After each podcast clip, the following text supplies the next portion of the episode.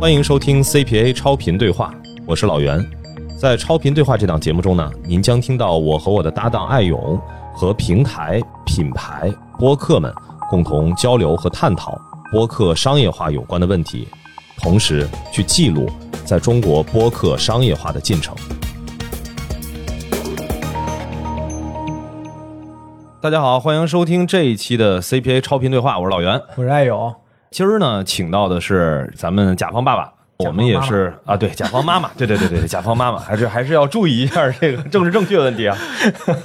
因为正好我们上一期呢，其实是聊到了上一个季度的播客的品牌投放，然后当时其实也提到了达霏欣这个品牌，所以其实今天呢，就是邀请到了达霏欣的品牌的负责人 Vivian，以及这次负责对接所有的这个执行投放的盖儿，来跟我们一块儿来聊聊整个这次投放的一个情况。先给我们的听友打个招呼吧。Hello，大家好，我是薇薇安。Hello，大家好，我是盖儿。那两位最早接触到播客会是一个什么样的一个时候和一个大概的一个背景？我觉得可以先交代一下前情提要。对，因为其实很多不管是这个播客，还是说其他的一些品牌，在想到要跟播客去合作的时候，其实都会有一个大概的一些背景。我知道，其实二位对于播客的这个认知和了解，其实也不一样。我觉得可以先从这个盖儿这边先跟我们分享一下吧。我是这样的，我可能是在二零二零年左右吧，应该是。然后我是通过内容主来接受到播客这个渠道吧，可以这么说，就是他们会觉得，哦，我最早接触他们可能就是微博或者说一些短视频平台，然后他们开始扩充内容的时候会。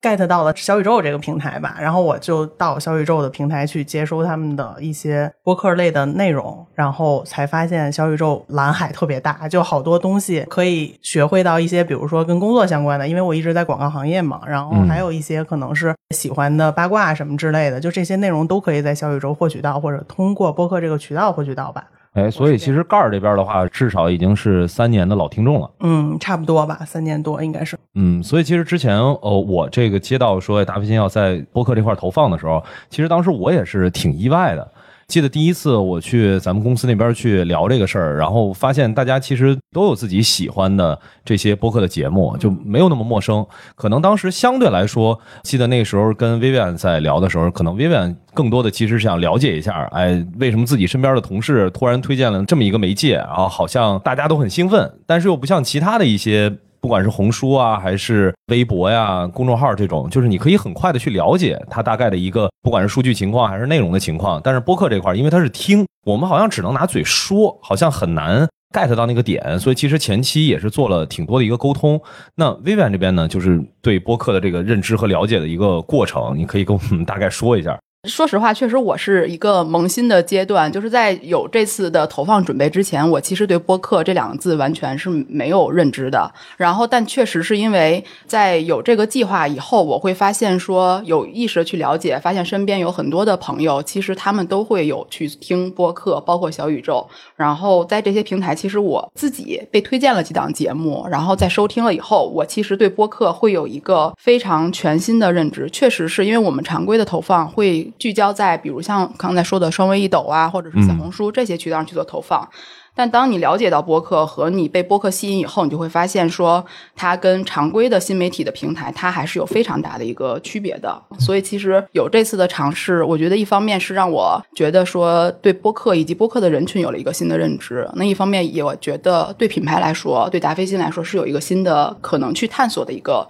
平台和方式，这些新的认知啊，我觉得也是今天接下来我们可能要着重一起去交流和讨论的。那在开始之前呢，我觉得可能有必要也要对达霏欣这个品牌可能去做一些介绍，因为我觉得在播客这一两年，其实入局的品牌其实已经非常多了啊。我们在上一期，我们的小主编 Jessica 跟我们一起去盘点，在二季度有将近一百个品牌都有做过这个播客的投放，所以它已经不再是一个少数品牌在做的一个。探索了。那同样在各个行业，其实我们现在看到都有品牌在播客上，不管是自己自建播客，还是去跟播客节目去进行合作，但是每个品类因为它自身的差异性会比较大，所以它整个在全平台的投放策略或者它线上线下的这样的一个经营模式可能都有差别，所以可能播客在其中扮演的角色也不太一样。所以我觉得在这开始之前呢，也想请 Vivian 给我们介绍一下品牌这样的一个情况，也让我们更多的听众更有这个感觉。首先想介绍一下达霏欣，它是一个主要致力于说头皮以及毛发健康的这么一个领域。那它其实的品类来说是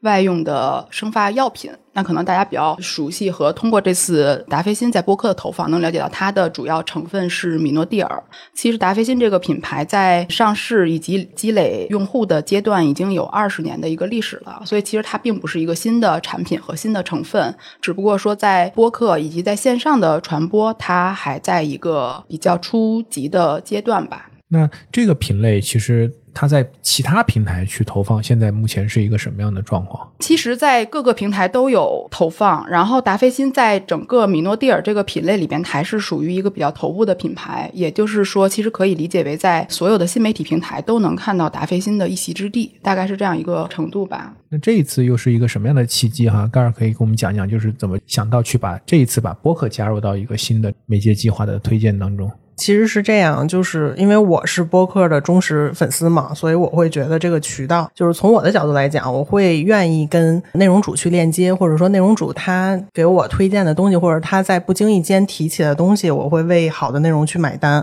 我就觉得这个通路是可以打通的，所以基于这个，我会觉得那其实我们是有的可玩的，或者说品牌在里面是可以去进行建设的。然后就是基于刚才薇薇有提到，就是说我们其实品牌来讲，在任何一个渠道其实是有一席之地的。那我们会觉得占赛道可能也是品牌现阶段可能要做的一件事儿，所以就基于这个契机吧，来进行一个联动，或者说来在这个渠道就试一把吧，抱着这个心态来进来。哎，这个其实我想补充一下，就是你看执行这么多的播客的投放了，我发现一个规律。当然，这个其实咱们之前也聊到过。一定还是具体负责媒介的，或者说负责品牌的朋友，就是自己本身对播客这个事儿呢。他不是说单纯的说自己喜欢，嗯，他肯定会融合一些自己的这个行业的一些需求。比如我作为一个普通消费者，那我现在又在品牌里面去负责投放的这个行为，那我自己是一个听众的时候，我能感受到，其实播客跟用户之间建立起来这种关系是有这种对于用户的消费来说，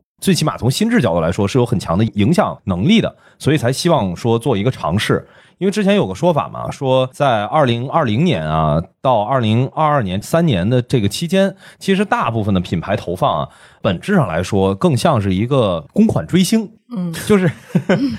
就是说我是喜欢特定的某一些节目，但是那个时候可能不管是从播客在整个的不同的行业的一些投放，可能没什么对应的案例。那大家可能也从预算的角度来说的话，可能也是一个非常非常小的一个尝试，不会像咱们这次达霏欣的这一次投放是真的把播客作为一个整体的渠道有一个完整的一个策略。所以在那个阶段确实会是这么一个状态。但是其实盖儿刚说的那个很关键，就是实际上作为品牌这边负责去投放的人，其实我更倾向于说他是对这个媒介更看好，而不是单纯自己很喜欢某位主播或者说某档节目。我觉得这样的话，可能会让整个这个品牌在播客上的一些尝试和探索，就是大家会在一个更加理性和相对客观的一个环境里面，然后去不断的去看它到底能够做出哪些更好的一些对营销能做出的一些贡献。所以每个品牌，我相信不管是在哪个渠道哈，肯定做投放都会有它的目标。这个目标呢，一方面是对于目标人群的这样的一个筛选。啊，另外一个来讲，就是跟他们去做这种沟通的内容的这样的一个确定，所以我也想从这个目标开始，就是盖尔，你觉得就这一次相比对于我们的第首次投放哈，我们也要去管理预期哈，就是要界定好一个合适的目标，我觉得是整个这个投放成功的一个起点。所以这一块能不能先跟我们大概介绍一下，我们怎么看待我们现在所面临的这样的一个营销环境，以及在这一波投放里边我们所确定的这样的一个目标？其实我觉得启动来讲，可能也是因为我们会接触博客，然后会觉得没有那么精准，说我一定要在这个赛道里面去干什么。然后我觉得这部分可能播客公社就是老袁这边可能给到我们很多的建议，包括一些引导，就是说，那其实成熟的品牌或者说呃现阶段对于我们达菲新来讲的品牌，它可能在播客里面能有什么样的产出，或者说你能打到一个什么位置。然后我们其实当时也是说嘛，就是这个新渠道，然后它没有竞品，或者说没有其他的正向竞争的品牌来做，那我们就来先去占领一个位置，去抢先，然后去抢到一个赛道的第一，这样一个，就哪怕说有些人群他可能对这个成分，或者说对这个品牌、对这个产品有一定认知，但是他能再次觉得我们链接到了这种小众的媒体，他会对我们有一个 tag，就是说这个品牌是一个有独到见解的。或者说是一个有调性的，我觉得我们就达到了。其实我也补充说一点，就是当时播客为什么能吸引我们，或者说说服我去觉得说这个平台是可投的一个原因，是我会发现它的内容形式以及它的时长上跟其他的平台有非常大的一个不同。因为大家现在的时长，可能我主要集中在短视频的平台，我以看为主。然后其实我对我在接收内容信息的一个要求和场景，它的要求相对就会比较多。而且可能一条内容里边，我的时长控制在一到两分钟的内容里边，品牌所占有的权益以及他能把这件事情说透的这个能力，就相对会比较薄弱。那播客其实我会惊讶的发现，说它首先它的单集的内容时长基本都会在一个小时以上，那其实它就有足够的空间和足够的时间，能让我们把品牌的事情说清楚。因为刚才我有提到，达霏欣它本身是一个药品。它不像说一个大日化，或者说我只是一个零食类的产品，我只要推给它的品牌就好了，好吃或者是其他特点就可以。但其实米诺地尔这个事情，它能生发的这个事情，还是需要有一个比较完整的时间段，一个完整的周期，能够让我们把这件事情讲清楚的。所以其实我觉得播客它能承载一部分这个功能。另外说，它作为一个就是听的平台，其实它在使用场景上就非常的不限制。那我可能洗澡的时候、洗漱，然后通勤的时间，其实它都可以完全。放松下来去做这个事情，那其实我是觉得这几方面是非常能够跟其他平台区别开、有优势的地方。确实如此哈，我觉得这个也是播客就是在现在的一个非常碎片化的流量环境里面，一股清流是吧？就是能够提供一个相对完整的空间去阐释，就是品牌，尤其是像我们作为药品来讲，是一个比较特殊的品类啊，它不是简单的一个功能性的描述，对吧？而且不是大家非常熟悉的，就是在我们讲 high involvement，就是消费者他其实要花时间去。了解啊，去掌握很多的这些关键的信息点。但是这样的一些信息，如果要放到一些我看我们这一次选择的合作的这个播客的节目啊，大部分都不是专业类的，是吧？都是一些泛生活的这样的一些节目。那在这样的一些节目里面，就涉及到一个议题的一个设计和内容的植入，我觉得这个也是非常考验，就是我们通过这种投放型的这种合作，想要达成我们的目标这一块，我觉得老袁可以讲一讲，就是因为这一次你也相当于完整的参与了哈，我觉得可以跟盖儿一起来分享一下，就是我们怎么去设计我们投放的组合，以及跟每个不同的节目在这个议题的这个和内容的这个设计这一块。其实是想今天重点的去跟大家分享一下的吧，因为这个前期咱们沟通的确实相对来说比较充分。那时候是从很早的时候，我给到咱们这边的一个建议，其实是希望说我们不要反过来先从人群的那个定位去思考，我们到底要选择哪些节目。我们是从内容的角度出发，就是我们潜在的这些人群，他们到底会关心什么样的话题内容，我们尽量的把这个内容覆盖的尽可能多一些，然后去看一看它的效果。所以这次也特别感谢，就是咱们达飞信这边，真的是因为我执行整个这个合作执行下来之后呢，所有的创作者，就是这个。播客们啊，就是对我们品牌的印象特别好，就是给到了非常大的这种在选题上面的这个自由度，这个也是特别感谢。尤其是最后我们其实，在平台投放的那个话题，那个话题叫“每个行业都脱发”。这么一个话题，其实并不是说按照原来我们常规的一个思路，我们自己要从策略开始，先去定好这个话题，然后再根据这个话题去下发 brief。我们这次其实是通过给大家去下发一个想要关联到用户到底会对什么样的话题感兴趣，然后大家自己去给我们提供了一个选题的方向。我们最后根据大家报的这个选题，最后实际上是品牌这边根据。播客创作的内容最终提炼出了这么一个用于传播的一个话题。我觉得这个是一个，在我看起来的话，算是在播客的整合营销里面，它其实是一个跟播客创作者共同去共创的一种方式。这儿其实我是特别鼓励其他的一些品牌，如果在跟播客合作的时候，也可以用这种方式去尝试。高儿也可以跟我们讲一讲，从品牌的角度，这次是怎么下 brief 和尤其是跟这些节目筛选这些节目，并且跟他们去做需求的沟通的。我想起一句话，就是我老板会跟我说，就是专业的人做专业的事儿，就是我们就要把这个东西下放出去。因为从播客的投放来讲，我们是萌新，或者说我们真的是没有做过，然后也没有那么多的经验，就不像说现在两位一抖的那么的成型，就它有一些可复制的东西可以走。那其实对播客来讲，它是一个全新的，或者说是一个处在上升期的一个平台。那具体怎么走？我觉得就还是 再次感谢老袁，就是你们的团队真的是，我们变成商业化，就就 没没有没有，我的每一句话都摸着内心，就是发自内心的，对，会觉得把这个尺度下放出去，因为我们是知道，我们比如说在微博或者红书之前的投放是说，我如果不给一个明确的主题，或者不给一个明确的 brief，那其实。达人或者说其他的一些渠道也好，他返回来的东西不太能是我们想要的。就像刚才薇薇说的，就是我们是药品，那其实很多路其实是相对固定的，就我不能给他很多的发挥空间。那其实我们播客去反推这个主题的时候，我们也是打着非常大的问号的。我们很怕说收上来的 内容主的东西它很飞，或者说它离我想要的东西想传达的点非常远。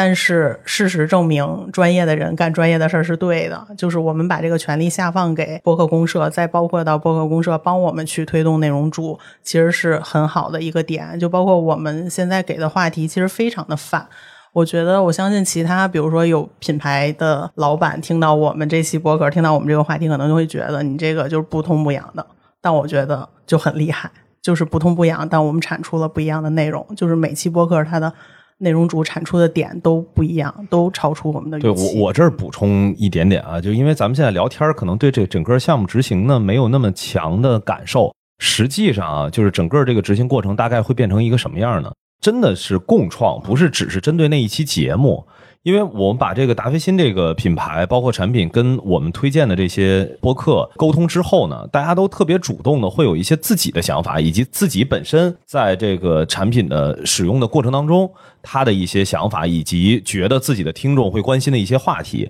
就是这件事儿，其实我也是反过来给我一个提醒，就是在播客这个特殊的媒介下。其实创作者自身的这种感受，他和用户之间建立起来的连接，在某种程度上可能会比所谓的广告营销那个专业的那个专业性，它其实要更重要一点。就是因为毕竟我们现在的播客的这个内容，它跟用户建立起来连接是基于一个我对你的信任。那这种信任的话，其实创作者离听众之间的这个距离相对来说是更紧密的一个关系。所以在这一次也特别感谢那个品牌愿意拿出大量的时间。跟播客们去沟通每一期的内容，包括在里面实际上也会有一些 battle 的部分，涉及到比如说到底对于播客来说，他讲到哪些话题，比如说我们是药品嘛，它里面可能会涉及到一些相对敏感的东西，就这个真的是很意外，因为之前你像前几年执行下来的大部分的这种品牌投放的情况，都是品牌会有一个非常强势的姿态，说你一定要把我的什么什么什么样的信息要提出来。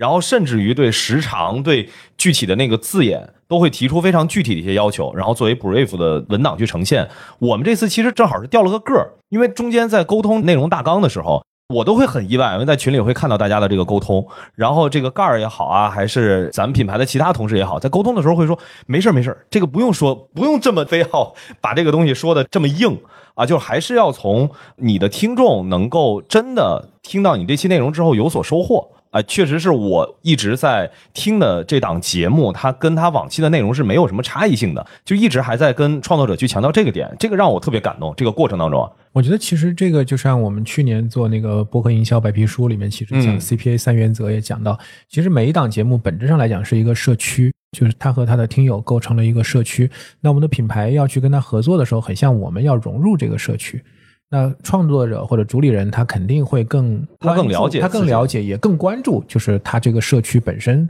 所拥有的这样的一个氛围也好、文化也好，或者大家的习惯也好，他能够找到一个更好的方式，能够去把我们的内容带入进去。另外一方面，我觉得好的品牌，就像咱们讲的这一次的合作也是一样，他如果能够尊重这个社区，并且用一个非常好的方式能够去植入，就相当于他介入这个社区之后，但同时他能大家听完了以后能留下来。而不是就是说我听完这个社区，今天我强加进来一个人是吧？今天晚上搞活动，本来每周五晚上我们一起搞一个活动，今天来了个品牌说对不起，今天不搞了是吧？今天让这个品牌来讲一段，讲完一段以后他关上门走了。那实际上他并没有真正进入到这个社区，有没有达到就是我们在播客营销上，我觉得最有价值的那一部分，就是我们讲的深度的这样的一个沟通和双向的这样的一个认可。嗯嗯，哎，另外就是在这次整个最终呈现出来的结果上面，有没有二位觉得超出预期的一些东西？其实也可以跟我跟爱勇我们聊聊这事儿。给他们一些惊喜哈。其实我们是药品，所以就是在嗯做这个合作的时候，我们是非常有一个担心，是说播客的听众们对整个的投放以及内容的结合是排斥的。那首先说，在合作之初，我们在敲定达人以及跟跟播客主去合作的时候，我们嗯首先惊喜的发现是说。已经有很多原生的播客主，他本身就是我们产品的一个用户，而且嗯甚至可能使用期已经到了两年、三年的这样一个时间段了。这个是让我们非常惊喜，证明其实我们在其他平台的努力是有得到回报的吧，是被看见的。还有一个的话呢，其实说在内容上，我们也发现，在实际投放完了，大家的评论区的互动以及评论区的反馈，我们在其他平台是很难看到有一百字、两百字的这种小作文的形式去出现到一个内容的反馈的。嗯但其实这个不是个别现象，在我们这次投放的播客主，大面积的会出现有很多说我对于这个产品的使用以及感受和一些真正听进去以后，我才会去询问到的一些产品的疑问或者是问题。所以其实这个方面我们来说是觉得说，在深度上和触达上，我们觉得它的效率是非常高的。呃，小作文是一个点，就是因为我是 我是博客听众，就是我也会很容易的写小作文，就哎呦，但是我的皮好像掉了，我突然觉得就是很怕插过去。我会觉得，即使我们是商单，但是嗯我们融合的很好，或者说我们那个，就像刚才艾勇老师说的，就是没有触到或者说没有打扰到他们的那个生态，那其实我们的营销就是 OK 的，就是他们就会有真情实感的产出，就不会说因为你是广告，你这个播客主在掐烂饭而产生抵触心理。然后这也是我们觉得这次比较意外的惊喜吧。然后第二个点是说，真的是打通了销售的链路。就是这个，我觉得可以划重点写到 show notes 里，就 是希望更多品牌爸爸能看到。就是我们是没有把销售作为这次合作的考量指标的，但是我们惊喜的发现它是能打通到链路的，就能打通到销售的转化。我觉得还是非常重要的，就是敲重点、是吧？因为确实现在对于很多犹豫和观望的品牌主来讲，虽然我们刚才讲上个季度已经有一百多个品牌都已经投了，大家可能潜在的一个担心还是希望能够有品效合一的这样的一个效果。那相比较其他的平台来讲，我们看很多的。比如像抖音啊，现在都讲的都是带货，对吧？那从播客这个平台来讲，天然的大家可能会有一个观感，就是它并不是一个完全带货导向的这样的一个平台。啊，但是它却取得了带货的效果，所以这一块我也想请 Vivian 跟我们讲一下，就是你们怎么去看待这一次投放的这个链路的打通的哈？其实刚才艾勇老师有提到说，达飞新在此次投放播客这个项目的时候的一个目标，其实从目标上来说，我们的核心还是希望说能给到播客的平台有。用户的一个初次的认知和教育，所以其实带货这个板块并不在我们核心的考量的指标内，所以其实我们并没有期望它有非常直接的带货的效果。那为什么说是意外之喜呢？但其实我们这次投放是涉及了各行各业、TA 各种人群的投放，那里面我们会对不同的播客主去进行不同链接的单一的监测，然后我们会发现，在整个释放的这一个周期内。实际的直接转化效果，我们平台是能监测到的，它其实是有带来直接的一个消转，所以其实这个是我们的一个意外之喜。你说具体 ROI 说有到多少，其实也没有说特别高，但其实我觉得有直接的转化，就代表说内容是被听见、看见了。那不被监测到的，可能后期的回搜也好，以及我对这个品牌的认知，其实已经有了一定的基础了。因为还是回到说，核心我们是一个比较特殊的品类。那在其他平台来说，挂链接这件事情，可能它的受限可能就相对会严重一些。那首先我们觉得说播客能开放这个限制，首先我们就觉得已经是非常不错了。那同时是在这个之外又带来了小转，那我们觉得是锦上添花的事情，是非常好的一个喜而乐见的事情吧。当然，这一部分呢，还有一个就是播客都有自己的社群，所以其实现在很多品牌在投放的时候，他会误以为大家都是听众嘛，那一定就是在听的那个平台上去解决所有的这个转化的链路。但实际上，目前投放下来，就包括其实从去年和前年开始，在跟品牌去接触，包括更早的时候，其实播客公社这边组织过比较大范围的这种电商大促，像六幺八、双十一去做这种事儿。我们其实都发现，必须是要把播客从节目，然后到平台去放的一些这个可以看到的这些链接和营销的一些工具，再加上他自己的私域的社群，这些东西是必须结合在一起的。它才能够有一个很完整的效果。但是对于创作者来说，很多的时候品牌不去额外提这个要求，或者说他对于品牌没有建立起像我们和就是这一次达菲星跟大家的这种信任关系的情况下，他可能就会觉得，哎，没关系，就是品牌不提，我就不做这个事情。反正大家对这个所谓的销量也不是这一次的核心的目标嘛，也没有在这个 brief 当中一定要强调说我一定要达到什么样的销量才怎么样。但实际上，我是建议说，未来其实如果品牌真的是对销量这件事情有一定的心理预期，那还是希望大家要了解，在播客这个渠道里面，真正实现转化的那个链路都有哪些，因为这个是跟其他平台差别是会比较大的。因为有很多我我们的一些品牌可能会认为，就像边看边买，是吧？啊，对，就这种这种逻辑。但实际上在播上，比如边听边下单，我觉得不排除有这样的情况。但就像刚才一开始魏院讲的，就是听播客的人，他的场景很多元啊，有些场景可能他就不是一个非常适合就你听到以后立马去搜索、去下单这样的一个链路。但是呢，有的场景是可以的。我们也看有的节目确实是大家有这样的一个反馈，在评论区会讲。但是他如果能够到私域、到社群里边，再有一个机会去讲解，甚至就是说我们品牌可能 offer 给了这个主播他的听友、他的社群一个。特殊的一个优惠或者一个单独的这样的一个礼赠，其实都有可能去对这个转化有一个相对来讲更延后，但是更长期的这样的一个效果啊。如果只是看我们营销里面我们叫 real time ROI，就实时的这个 ROI，其实那肯定是很难统计到就真正的这个博客营销带来的全链路的这个效果的。而且播客本身的这个监测也是一个要跟其他的不同的渠道要单独去考虑的一个事儿，就是它的滞后性特别强。就是比如说我们在其他的一些投放的话，像早年间微博也好，还是公众号也好，其实那个时候主要我们监测是什么？四十八小时差不多了，基本上传播也就是这样。如果后续的话，突然某一个时间点有一个爆发，那我们其实是能从后台看得出来的。但是播客这个真的是当时咱们从投放到最终的整个捷报，我们去观察的那个数据持续了半个月的时间，就每天在看它的数据有没有一个比较大的波动。前期肯定会有一个峰值，但是它的回落。尤其是在互动这个层面上，它的那个回落，相比起其他的平台，真的是回落的非常非常慢。就是我们很多看到的一些反馈，都是远远长于四十八小时这么一个时间，或者七十二小时，基本上都是一周。左右还在看到不停的有人在这个评论区去，就像刚刚说的，不管是写小作文也好，还是提到一些自己对于这个产品的一些使用体验，所以这个其实也是在之前的时候很难。我们如果没有这么多的投放的案例，其实也很难去跟一个刚刚开始关注播客的一个品牌，我去跟他说，我说你的监测要放到这么长的时间，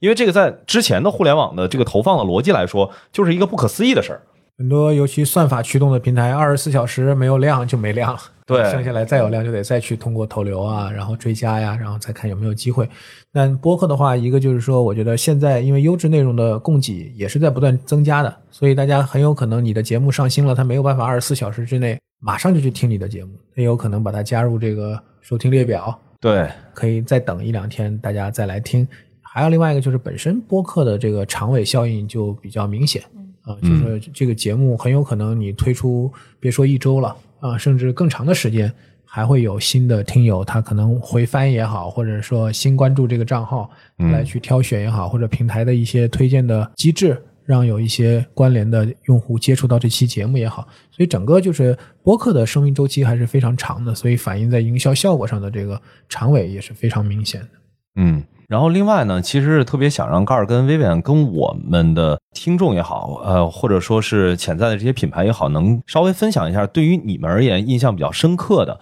这一次的合作的这十一档节目当中，让你们印象深刻的这个内容的一些结合的点。先从盖儿来吧。对，我必须要说一下那档节目《黑水公园》，真的是啊超乎我的想象。我刚开始看他们大纲的时候，我就觉得这个点太飞了，就这个能行吗？就我天天的不停的反问我自己。后来我就觉得那就去搞吧，就是还是要相信他们，他们肯定能创造出来他们喜欢的东西。然后果不其然，就他们的那个结合点，用他们自己的收听的那些粉丝，然后可能在底下留言，他们就给这期的合作叫周星驰式的植入。就是这个点完全就打到我了，就是大家都能想到，就是周星驰是很飞的人，就他们的植入也是非常的飞，就剑走偏锋式的植入，但是效果非常好，就到说引到从电商角度吧，就引到到店的 UV，再到说他这期的播放量就都是很满意，就从我从我的角度吧，就是是比较满意的。我们可以具体一点，就是他这这期节目啊，其实呢也是正好是黑水会做的一个，算是他们的一个招牌节目，世界奇就是妙物语对对对，对世界奇妙物语。这个《世界奇妙物语》呢，每次不管是它的春季片还是就是新一季上线的时候，黑水都会做。嗯，那这次呢，其实正好他们是在这一季里面找到了一个听众，又会比较期待会听到他去讲这个作品。然后同时呢，当时黑水提到的一个植入的方式，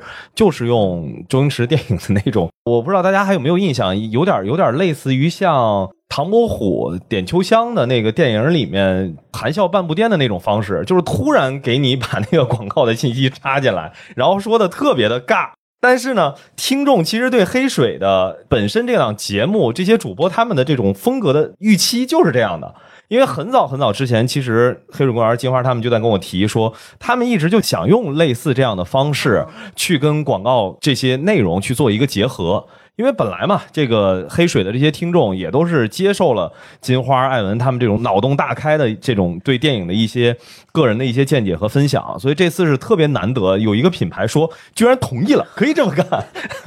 所以那一期呢，就真的是用这种方式去做了一个植入。我又想起上一次那个我们录那个 Slowly 那一期啊他也是讲，就他们做那个声浪计划，跟一个就是创作者合作，就是也是一个电影的一个虚幻的一个展览馆，然后对方就是也是主播反问这个品牌主说：“真的可以这样吗？”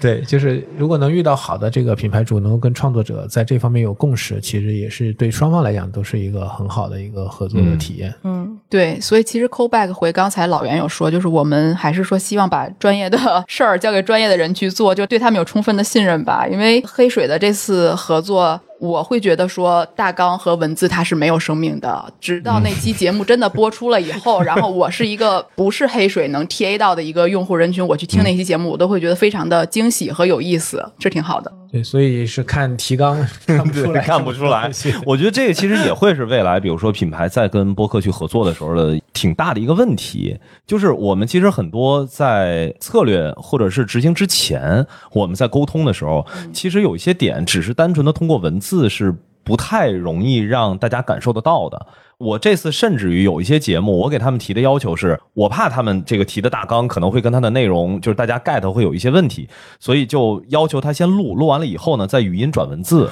然后再把语音转文字这个文稿再跟咱们做的一个确认，就这样的话呢，就是它的文字会带着一定的它的语言风格在。不然，如果是真的像之前我们常规在做的这种，比如说不管是公众号也好啊，还是其他一些视频领域的这个投放，其实它那个文字很难让品牌方直接 get 到它里面的一些风格。我觉得这个是不是在未来也可以变成品牌跟播客合作的时候的一个类似于像是一个标准化的流程一样的方式？对，我觉得这几年在短视频领域，现在因为短视频相对来讲比较成熟了哈，嗯，就是大家基本上三稿或者怎么样，三稿以内就是要能够让它能够去完成拍摄，所以通常来讲，一个就是脚本，对脚本还是有一定的要求，是要给到画面感，是吧？另外一方面，可能大家也会拍一些小的 demo。就是比较粗的 demo，嗯不是那种真正的，但是要把视觉，就是要把那种感觉要能够大家能够看到，因为可视化还是挺重要的。那在音频这边呢，我觉得就是一方面像刚才老袁讲的，可能通过一些这种技术上，就是把文字就是带有语言风格的这种文字的做出来。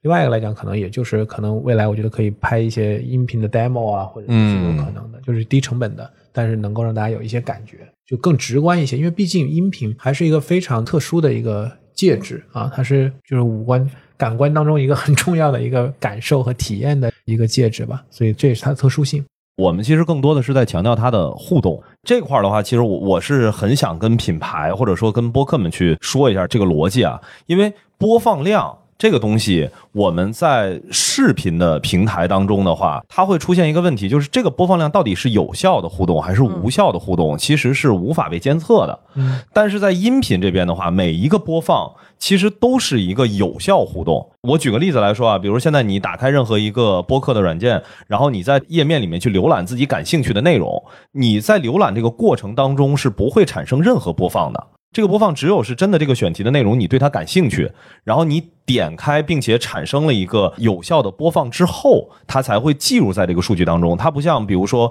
不管是红书还是像抖音，它实际上因为有一个一屏独占，或者说是内容在首页的这个浏览量，其实它就算是一个有效的曝光或者是阅读。那跟播客这边的话，它其实产生的这种互动的成本是完全不同的。就像之前其实暗勇咱们也经常说，就是你的节目能够让一个听众去收听，这其实本质上已经是让听众做出了自己的选择，他就已经有了一层筛选了。所以如果我们现在是用，比如说我们常规的一些，不管是 CPC 还是 CPM 这样的一些方式去统计播客，那说实话，对于一个这么深度的内容，并且已经做过了这么严格的一些这个用户的筛选的这么一个媒介来说的话，是很不公平的。包括咱们上次做营销的那个盘点的时候，不也正好提到了 B 站的这个时长的这个逻辑？我觉得在未来的话，因为当时咱们做捷报的时候，B 站那个新闻还没有出。其实，在未来，我们除了说一个是互动，然后第二个就是，如果能够有平台能够提供一个对应的工具，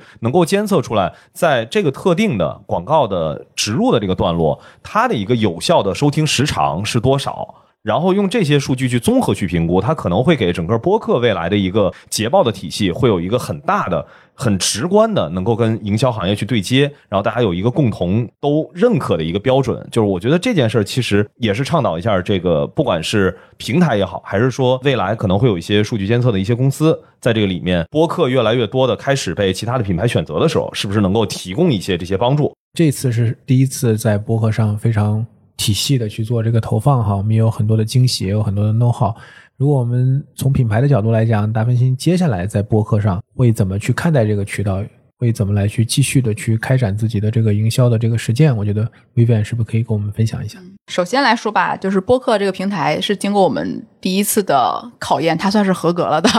所以其实来说，我们非常认可的是播客它是高潜平台，然后它有非常高的人群的基数的发展的潜力以及内容的潜力。所以说我刚才有提到，我们这次投放是以曝光也好，或者说我们以初次的触达和认知为主要目的。那像刚才老袁提到，比如跟播客主的私域或者播客主的其他平台以及播客主评论各方面的一个深度链接，其实它是相对会在浅层的一个层面上去做的。然后也有提到说，刚才我们其实挂的监测链接并没有给到播客平台单一的优惠以及渠道的一些力度。那未来的合作，其实我们更期望它是往效果方向上能有进一步的一个升级。那以品和效去带动整个播客和达菲新的一个合作。那所以可能几个方面，一方面是说我们会去尝试新的账号。那我们觉得说，我们可以通过这半年的投放，然后把播客平台的所有用户都有一个初次的触达，然后通过这次的投放，我们希望在下次投放的时候能链接更深，比如包括他的微博号也好，或者是其他的账号也好，或者是他的私域的社群以及单独的优惠，或者说长线的合作，其实都是我们希望去考虑和尝试的方向。我可能比较感性一点，我还是觉得跟内容主或者说跟咱们播客公社这边的，就从内容来发起，就肯定还是要跟品牌有就更深一层的去连接吧。就嗯是目前来讲，就是只是就像刚才薇薇有提到，就我们这波是打一个广，那其实再往后做，我们不光想在广，或者想在更深度的合作，然后就包括刚才有提到就是私域的一个联动，因为就像刚才艾勇老师提的嘛，就是播客主自己的生态是一个很重要的一个环节，或者说是一个很重要的一块阵地吧。我们可能要想怎么能跟这个私域来玩起来，然后是以播客主喜欢的方式或者他们接受的方式，然后同时也是以粉丝可以接受的方式来做。这次反正我也跟播客主学到很多东西，然后当时跟来都来了你扣他们就嗯进行过很多轮的语音电话会议的沟通。我觉得他们有一个点说的很对，就是说我之前做品牌，我会觉得所有的 TA 都是我应该打的，或者说我很担心在做播客之前，我会担心有负面的声音产生。但是尼寇有一个点说的很对，就是说你只去连接你想能接受我的以及我产出内容的人就可以了，你不用担心那些就是负面的声音。但是我做下来也会觉得没有负面的声音，这个是我放心大胆敢做第二波的一个很大的一个基石，就是也可能是因为播客平台的高知性吧，高知以及高线人群的占比比较高吧，就是大家对这个成分的认知或者什么的，它是有一定的认知和认可的。特别感谢薇婉跟盖尔跟我们来深度的分享了这次达飞新的这个合作。你其实后面的话，我还很期待，比如说接下来是不是有线下的，包括跟创作者，就是播客这边他们的一些自己的主题活动，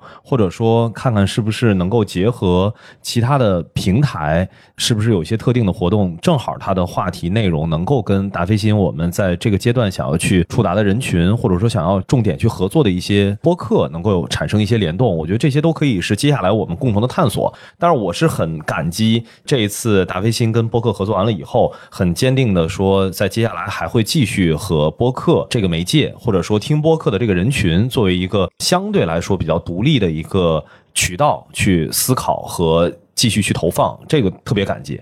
那这次除了感谢薇薇跟盖尔来现场跟我们聊之外，其实这次咱们达飞新这儿，我没记错的话，至少有五位同事一直在盯着整个这个项目的执行，然后在协助着我们这边跟很多的播客在共同去共创这一次整个营销所生成的这些内容吧。在这儿其实是感谢达菲新，也是希望未来品牌在这一部分如果真的投放的时候，也向达菲新学习一下，真的能投入一些精力在这方面。对，我相信就是听到这期节目的，不管是品牌主还是节目的主播，都应该有一个非常鲜活的一个感知，就是一次好的共创是非常难得的，嗯但一旦做成了也是非常令人愉快的。所以我们也期待后面有更多像这样优秀的一些案例，然后能够跟我们一起来去做分享，让我们一起来见证整个中文播客这个生态的一个商业化非常健康而且可持续的这样的一个发展吧。嗯，好，那我们今天的节目就到这儿，好，谢谢大家，拜拜再见，拜拜拜拜